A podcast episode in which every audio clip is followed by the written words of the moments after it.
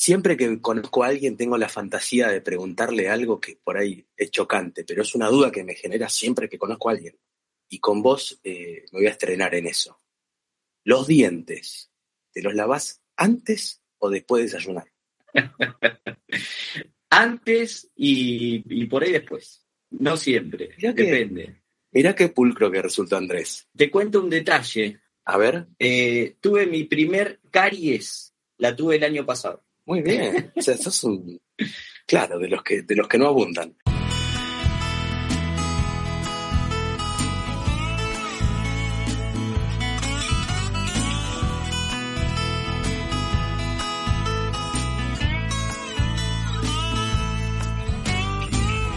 Las generaciones pasan, permanecen las ideas. Aprendí bien tarde lo que ya no me voy a callar. Volar, ascendente espiral, alrededor flores nuevas, ofreciendo lo que nos queda. Que venga quien quiera. Bueno, Andrés lo conocí en Twitter hace dos, tres años, no me acuerdo ya, supongo que en, el medio de la cuarentena, y empecé, me empezó a llamar la atención este, algo que hacía, algunos amigos me decían, no, está bueno lo que hace Andrés, mira lo que hace Andrés, este, pero también ahí hay una cuestión que uno en redes se, da una idea de, las personas cuando hablan eh, fuera del tema en cuestión. ¿Por qué? Porque Andrés lo sigo por el tema de, que me gustan las finanzas, pero también tiene como un alter ego, hay un, este, un personaje, un filósofo que cada tanto tuitea desde su cuenta y a mí me resulta divertido. Ahora hace rato que no lo haces. Pero bueno, lo que quiero en realidad es presentar a Andrés Costabel. Eh, Andrés, hoy vamos a hablar, el otro día te acordás que yo te preguntaba qué título le ponemos a esto, me dijiste para simplificar lo podemos llamar análisis de la acción del precio. Eh, la pregunta que yo te hago, así como para empezar, es un poquito más eh, general y es que me gustaría saber cómo llegaste a esto de las finanzas, de invertir en bolsa, de operar y cómo te fue de alguna manera decantando hasta hacer lo que haces ahora, ¿viste? Porque por ahí uno arrancó, no sé, comprando futuros de oro, por decirte una pavada, y terminó haciendo algo que es completamente distinto. Pero bueno, las finanzas son tan amplias que uno termina encontrando su lugarcito, ¿no? Es pregunta recontra abierta para que te conozcan. Sí, mirá, em, fue muy loco porque se dio por doble vía, digo yo. En principio yo estaba trabajando en una empresa, una empresa multinacional, muy ligada a mi, tarea, a lo comercial. Mi formación es como médico veterinario, es decir, nada que ver este, a, este, a este tema, pero bueno, fue derivando un poco la cuestión hacia lo comercial, hacia los negocios, etcétera, y en determinado momento tuve la oportunidad de conocer una persona dentro de la empresa que, que estaba muy ligada al tema financiero y en una reunión muy relajados, este, una de estas reuniones de ciclo que se hacen incluso fuera del, país, el tipo empieza a sacar el tema de la bolsa, cosa que para nosotros, esto estamos hablando año 2008, de 2007-2008.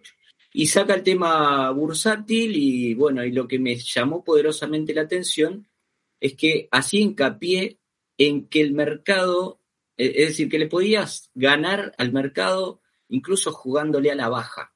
¿Sí? Una cosa que hoy nos resulta bastante conocido, digamos, un tema bastante común, sin embargo en ese momento fue como, como muy raro, ¿no? O sea, bueno. Por otro lado, un amigo me dice, che, ¿qué pensás de la bolsa? Se ve que en ese momento estaba sonando, eh, posteriormente a eso este, hubo un, crash bursátil increíble, cosa de lo que también se, se, aprende, ¿no? Como dicen, hasta el taxista está hablando de bolsa señal que algo, algo raro puede llegar a pasar. Y así fue, ¿no?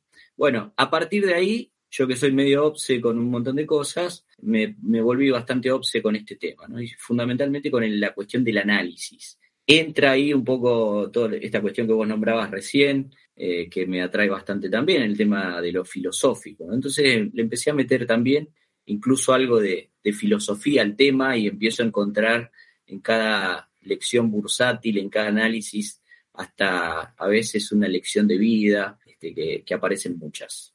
Y entonces, ¿cómo empezaste? Digo, o sea, te abriste una cuenta comitente en Argentina, eh, afuera, comprabas acciones. ¿Cómo, ¿cómo, cómo empezaste no solo a, poner ahorros, sino a operar?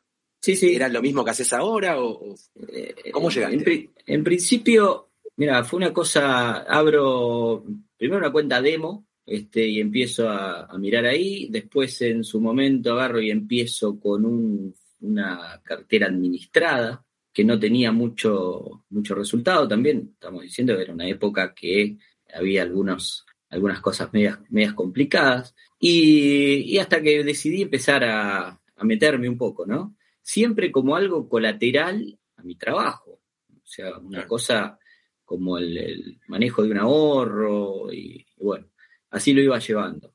Pero lo que me fue atrapando mucho fue la cuestión del análisis. Le empecé a dedicar tiempo de estudio, empecé a, a probar distintas formas de análisis, a meterme mucho con indicadores técnicos.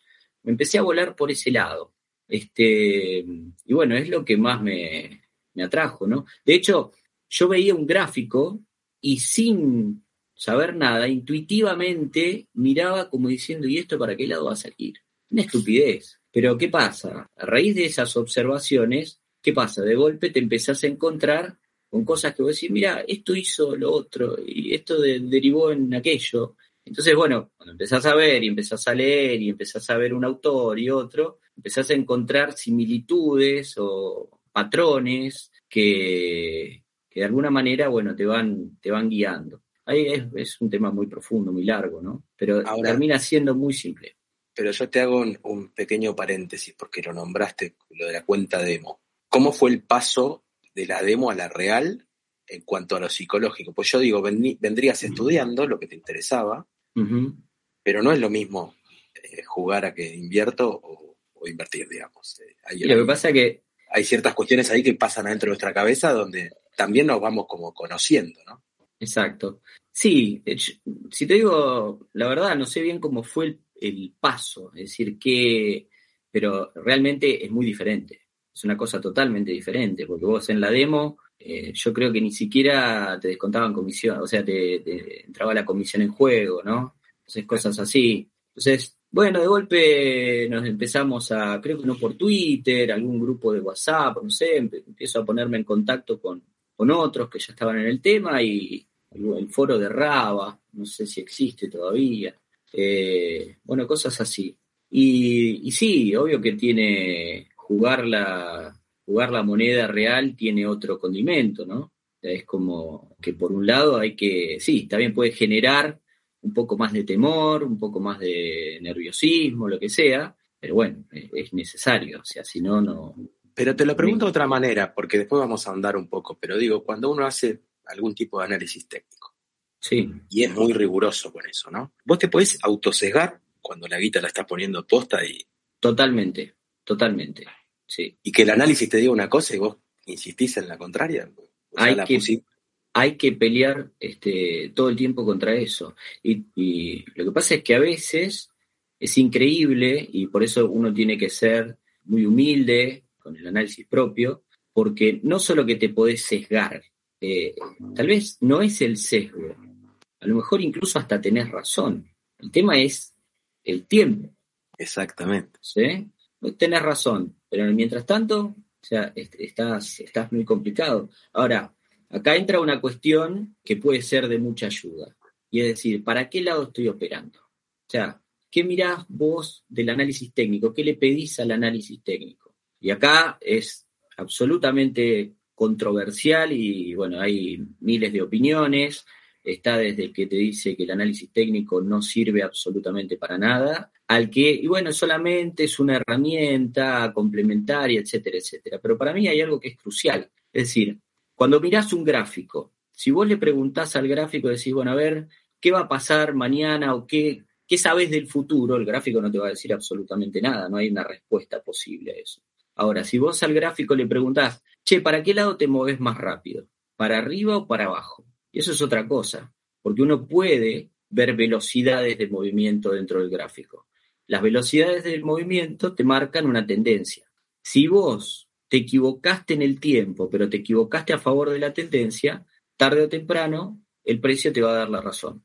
Depende con qué también. Si te mandaste un moco con, opciones, ¿eh? Yo todo lo que te diga es porque me pasó, ¿no? O sea, te, mandaste un moco con opciones, la, vas a pagar extremadamente caro. Eh, si el moco te lo mandaste con papeles eh, muy volátiles, el moco te va a salir muy caro. Si la macana te la mandaste con papeles muy sólidos, con índices o con cosas más firmes, y probablemente, como te digo, el tiempo te va a dar la razón y no va a haber problema. Ahora, te equivocaste en una tendencia, te equivocaste para el lado equivocado. Dijiste, el, el ahora eh, está corrigiendo y en breve va a salir volando. Y te metiste long. Y por ahí te comiste el error de tu vida porque el S&P capaz que se va a 3.500, 3.400. Y de esa capaz que no salís. Entonces, siempre te podés equivocar y te podés sesgar.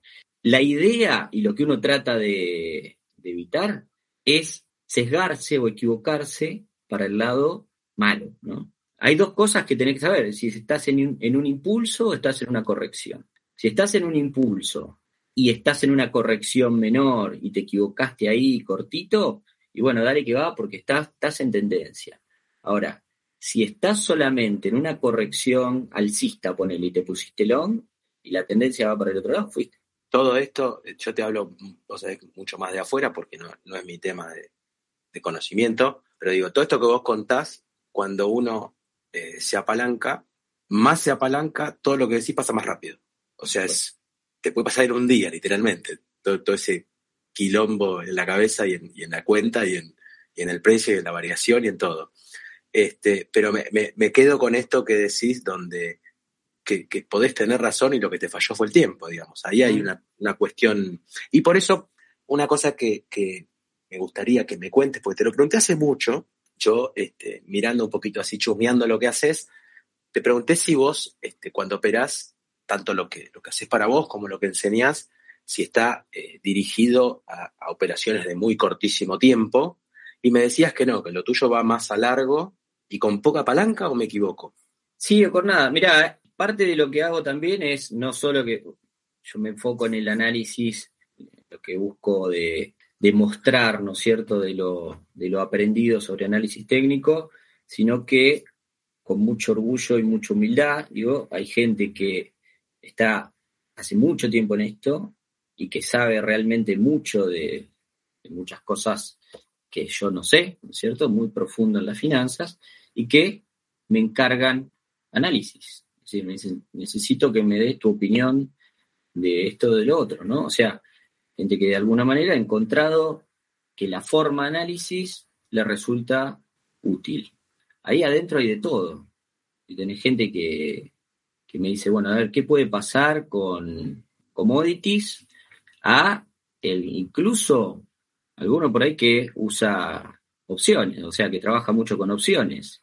Opciones en, Estados Unidos son semanales, entonces vos tenés, o sea, tenés un montón de papeles que mueven opciones semanales hay movimientos que son muy cortitos y que lo mirás en cinco minutos y tenés papeles, o sea que, que van a muy largo plazo. Ahora, hay un tema en esto. El largo plazo siempre te va a dar mucho más fiabilidad en el análisis que el corto plazo. Ahora, el corto plazo no quiere decir que no pueda ser analizado, porque en definitiva lo que estamos analizando siempre es, en este tema gustaría entrar un poquito más ordenado, ¿no? Pero, eh, porque si no, a lo mejor no se entienda muy bien. Pero cuando vos analizás algo, básicamente yo lo que te decía es, uno trata de ver dos cosas básicamente. Si estamos en un impulso o estamos en una corrección.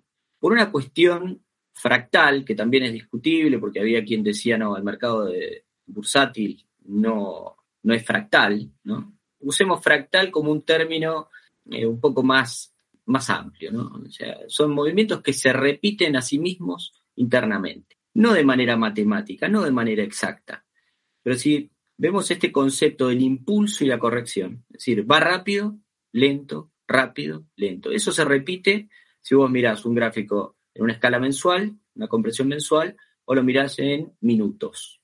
Eso te da la posibilidad que de la misma manera, con la misma lógica, vos podés encarar un gráfico en minutos o lo podés encarar en un mes. ¿Cuál es la diferencia?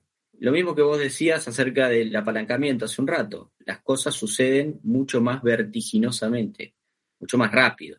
Y te da mucho más posibilidades de equivocarte cuando mirás gráficos muy chiquititos que gráficos muy largos. ¿Por qué? Porque los errores se pagan de contado ahí, ¿no? Se pagan muy rápido. En cambio, en un agarras una tendencia semanal y sabés que vas en tendencia y estás en una corrección, y bueno, no importa, estoy en tendencia, dejas que el tiempo en algún momento te da la razón.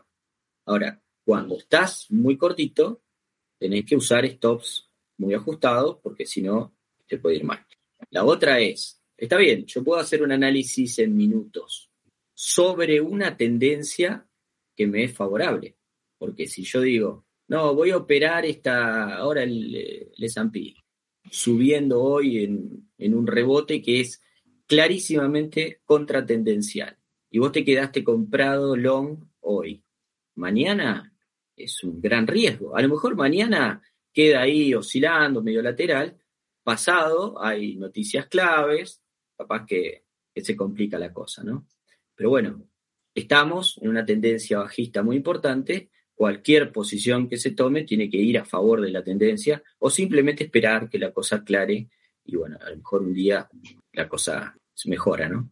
Claro, lo que pasa es que a mí ahí no me gusta decir que esto es timba, casino y qué sé yo, pero sí me da para pensar, vos y yo lo hemos escuchado muchas veces, que una, a veces operar, la mejor, el mejor trade es no operar. Ahora, haciendo el paralelismo con el casino, es como pedirle a un jugador que esté ahí con las fichitas, viste, así en, la palma de la mano y jugando con la otra mano y no, y no poner al rojo a una, a una docena o a lo que sea. ¿Qué quiero decir con esto? Hablas de que en este momento estamos en una tendencia bajista, que si te pones contra, eh, eh, mejor que ponerte contra tendencia es quedarte esperando y expectante.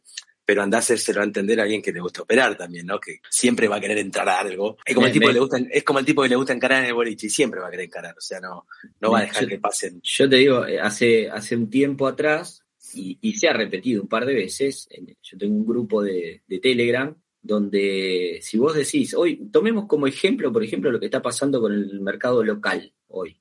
El mercado local está en una increíble tendencia alcista que parece que se va a las nubes. Mi, llamale sesgo, ¿no? pero en realidad sale de un análisis. Yo veo una tendencia bajista que viene desde 2018 que no está terminada. Entonces ahora vos me decís, Subió, no sé, 100%. ¿Cuánto subió IPF? Una locura. Sí, 100%, algo así bien. Y vos decís, loco, y vos seguís viendo bajista, ¿eh? sos un enfermo, vos estás, re mal. Esto.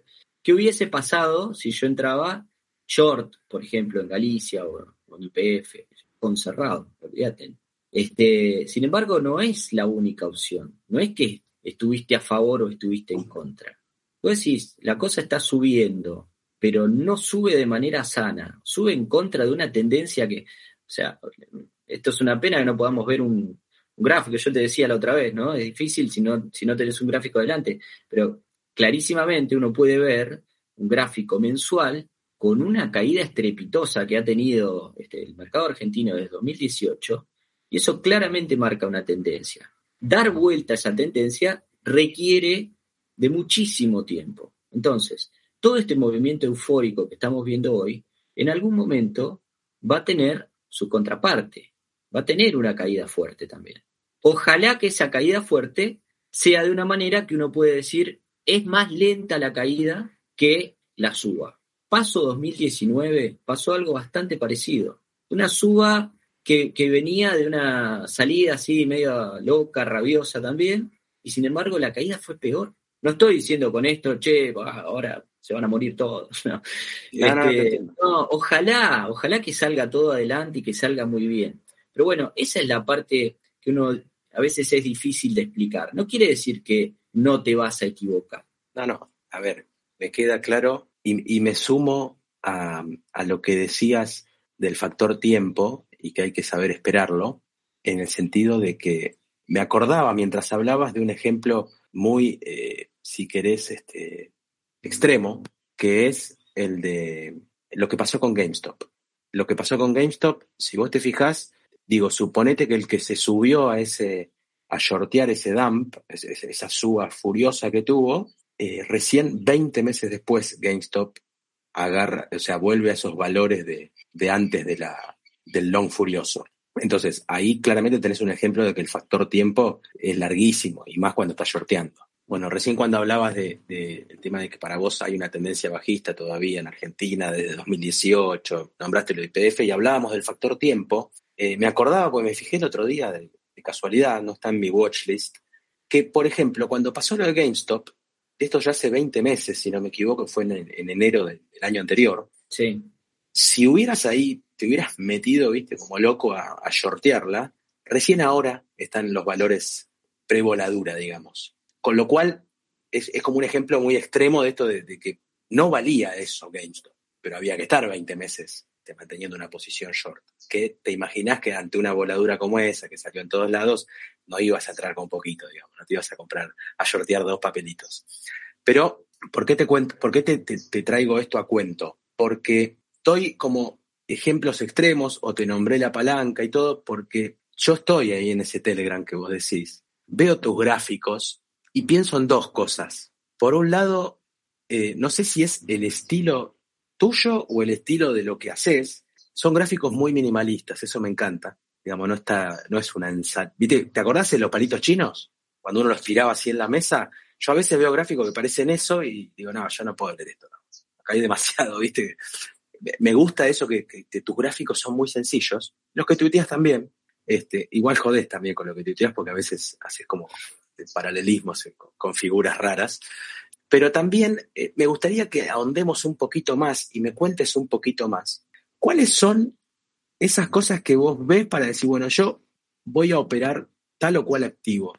Y hablábamos esto de que, de que vas a swings un poquito más largos.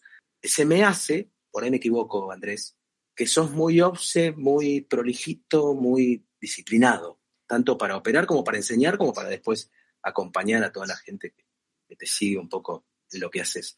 Pregunta reabierta. Sí, el tema de, mm, lo, que decías, y, te agradezco, el tema de lo minimalista de los gráficos, creo que es algo que fue evolucionando. Porque al principio parece que cuando uno empieza en toda esta historia, mientras más indicadores conoces, más cosas le metes, es como que más colores, ¿viste? Tiene que ser algo llamativo, algo más pantallas, ¿viste? ¿Qué sé yo? Entonces esas cosas. Sin embargo, si volvemos a lo que te decía hace un rato, digo, uno al gráfico le tiene que preguntar básicamente una sola cosa, ¿no? Y es, ¿estamos en impulso o estamos en corrección? Yo creo que eso, después hay un montón de medidas, de cosas. ¿Por qué? Porque si vos decís, bueno, a ver, es un impulso Estamos en un movimiento impulsivo. Y uno se pone, además de leer a los tipos que exploraron, o, los pioneros, ¿no es cierto? Eh, Elliot, que miraron los impulsos y dijeron, bueno, estos son impulsos y correcciones. Los impulsos tienen estas características, las correcciones tienen estas características. ¿Por qué?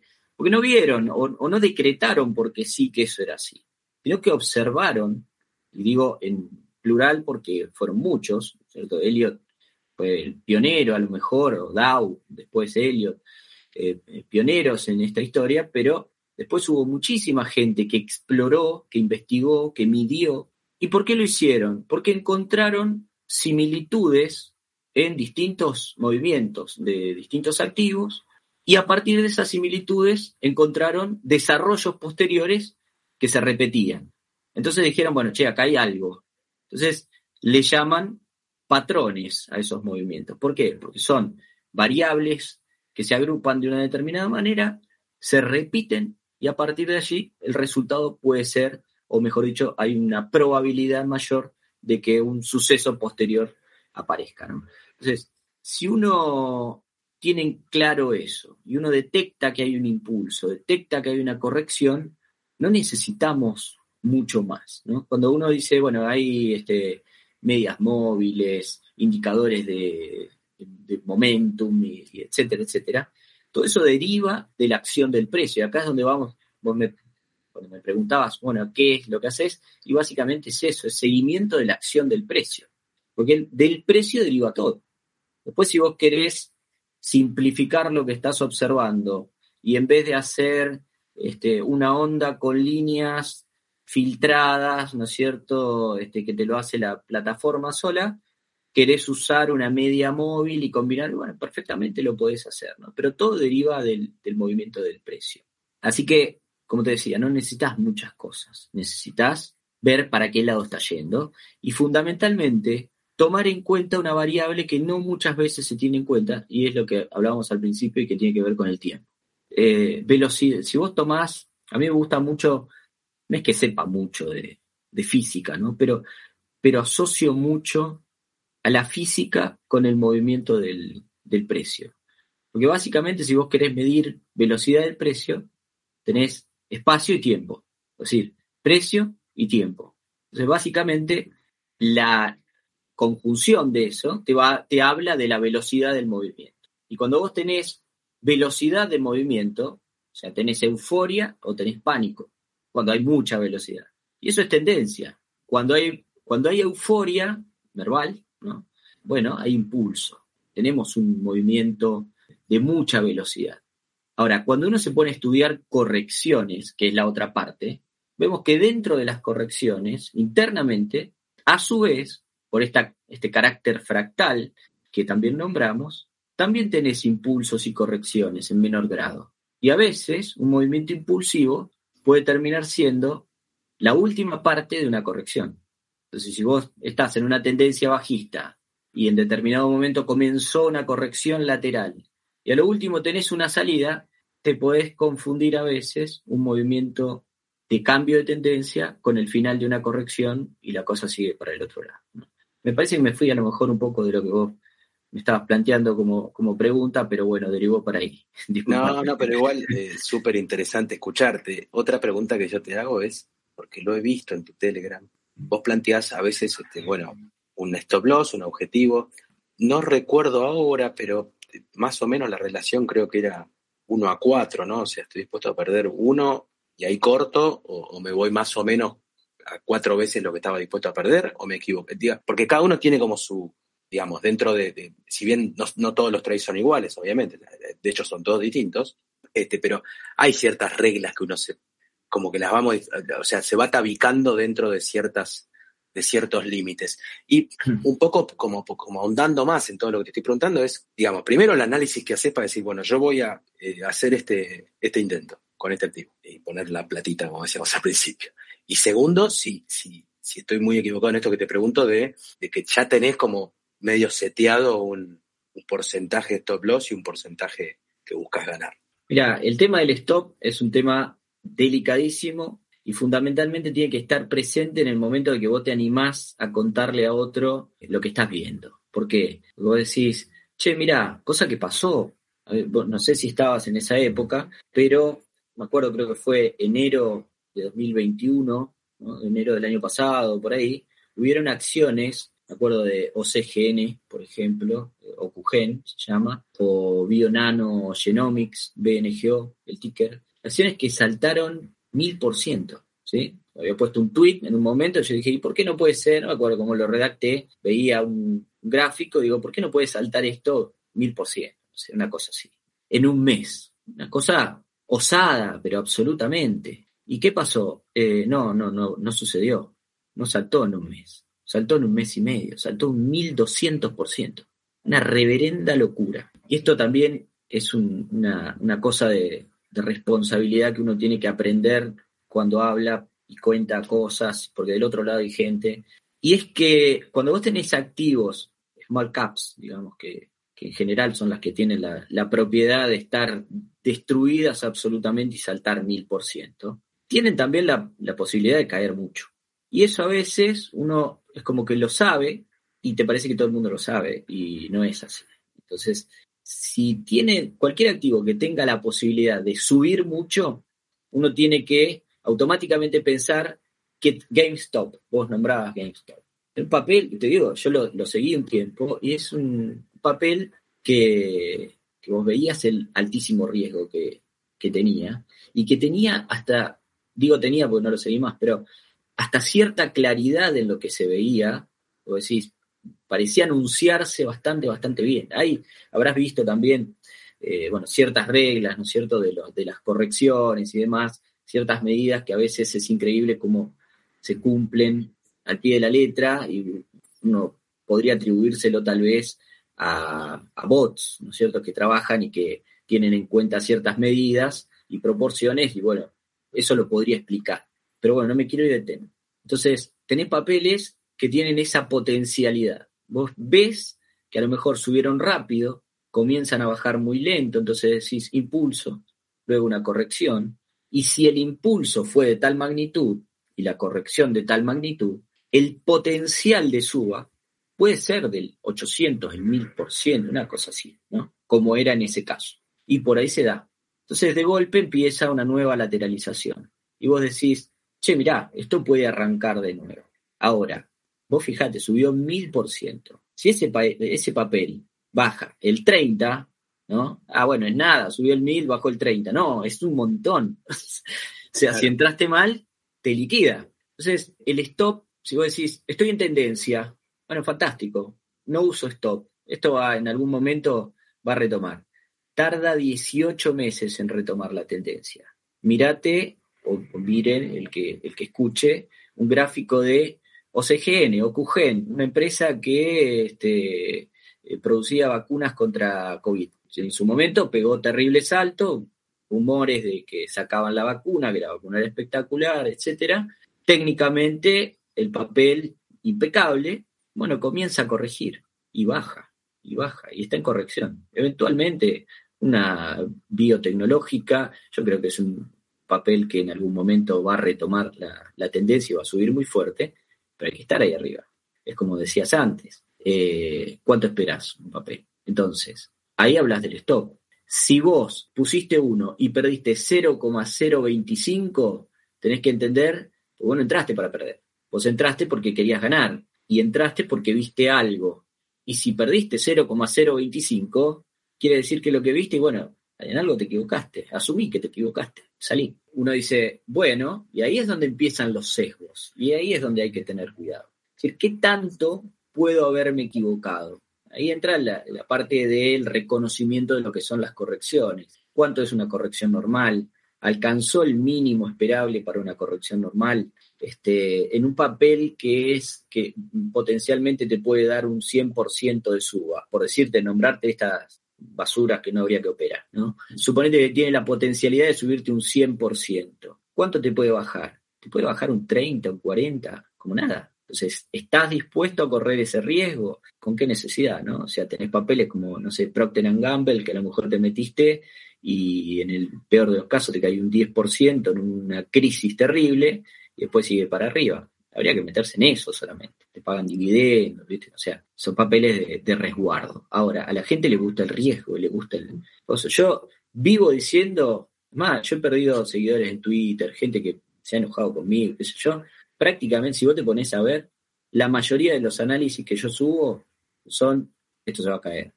Entonces, vos sos bajista, vos, vos sos oso, vos esto, el otro. No, sinceramente me gusta más advertir del riesgo que advertir de la posibilidad de suba. Y no es porque yo no quiera que la gente gane, es porque me da terror que la gente pierda, porque es horrible, es muy feo. Entonces, me encantaría, si de algo puede servir lo que lo que hago es me encantaría que la gente entienda cuándo está en un impulso, cuándo está en una corrección y qué se puede esperar de un impulso, qué se puede esperar de una corrección y qué se ve cuando un impulso se está por terminar, o mejor, cuando una corrección se está por terminar.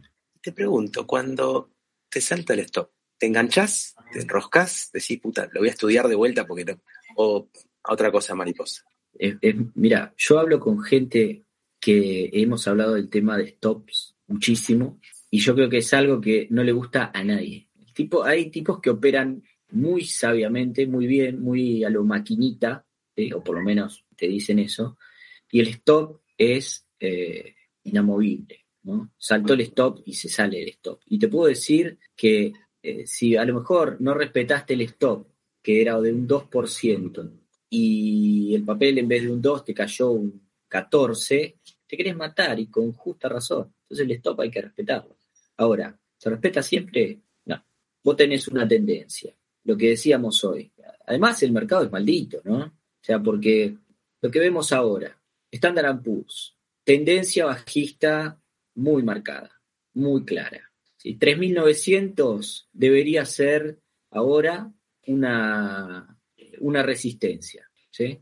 entraste en un ETF este, short apalancado por 3. Si el, el Standard Poor's sale para arriba un 1%, el ETF te baja un 3. Estás apalancado en contra.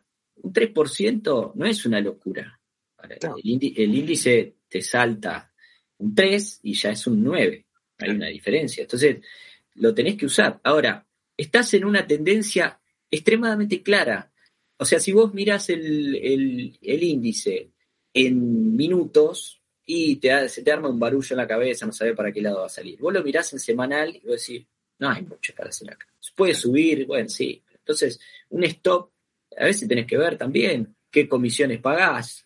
Si estás en un impulso o estás en una tendencia bajista, estás en una, una tendencia alcista, es lo mismo, ¿no? O sea, estás en tendencia, el precio se sigue moviendo. Bueno, o sea, si te metiste mal, vos te metiste, te saltó el stop porque quisiste operar contra tendencia, respetalo rajatabla porque si no te morís.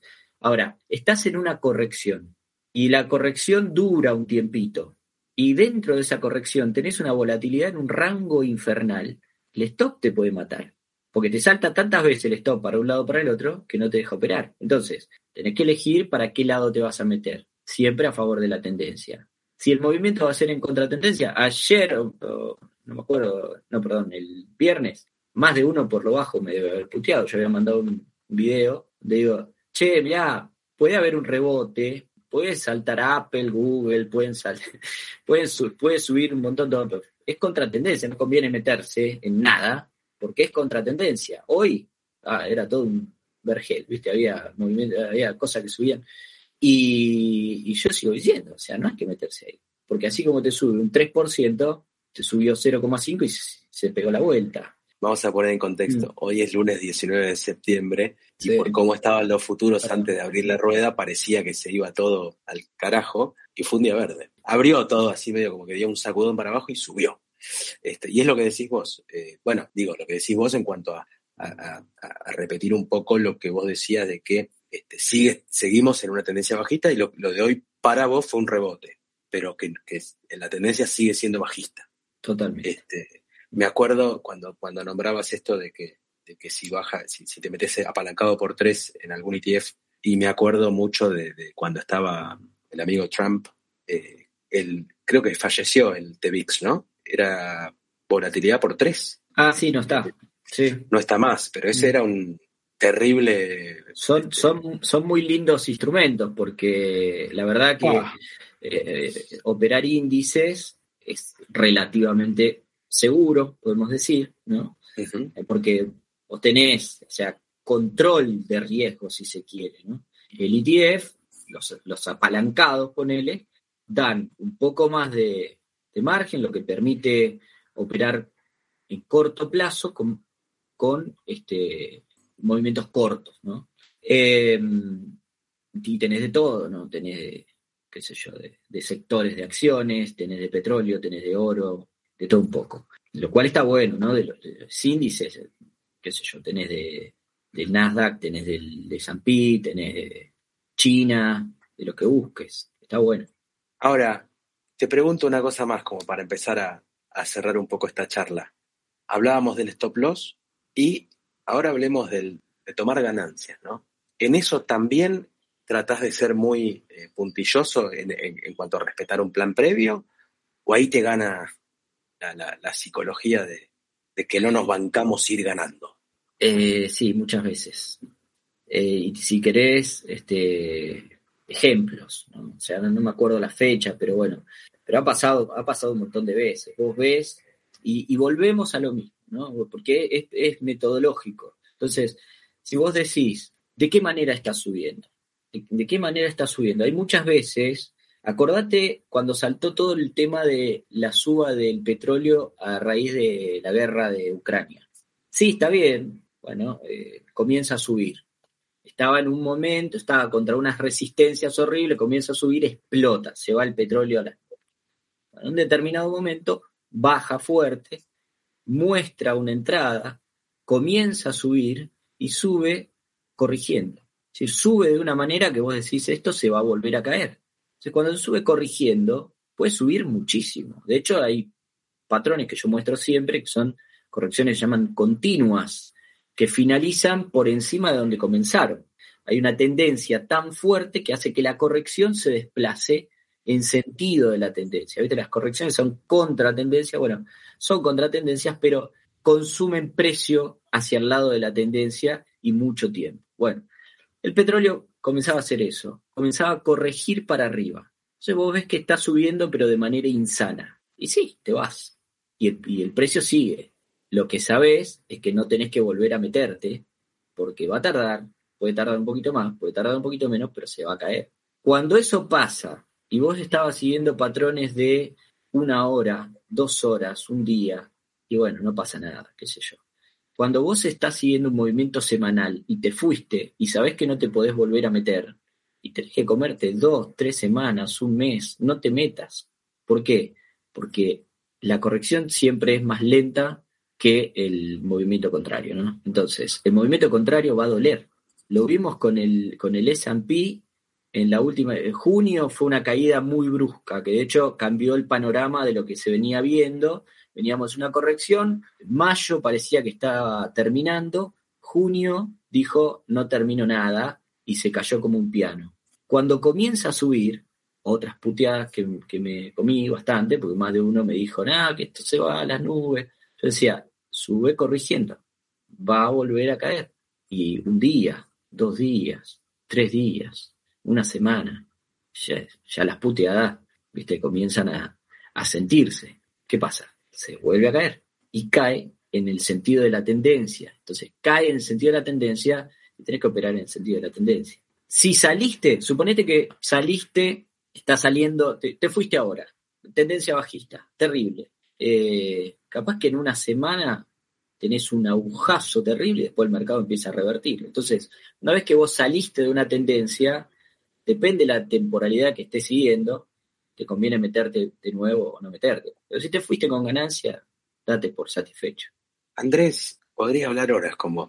Es más, algún día me voy a ir para allá, a tu ciudad este, de origen. No sé si de origen, pero donde vivís. Porque, bueno, esto es un podcast que intenta de una manera educar o presentar temas y, explicarlos. Tenés una forma de hablar y yo, viste, trato de no, de no interrumpir, pero decís cosas cuando decís va a doler o cosas así, me, me da para meter un, para, para meter yo el, el comentario con doble sentido, porque nos divertimos mucho en ese sentido también cuando, cuando pasamos un poco lo que, lo que hacemos en el día a día de las finanzas con, mezclado con las redes sociales, pues si no uno se aburriría.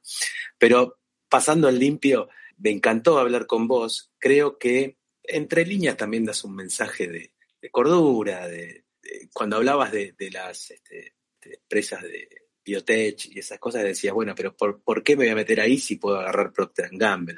Una amiga en común, Anita, eh, siempre me dice, mirá, si vas a meter palanca, andate a las del Dow 30, ¿no? Claro.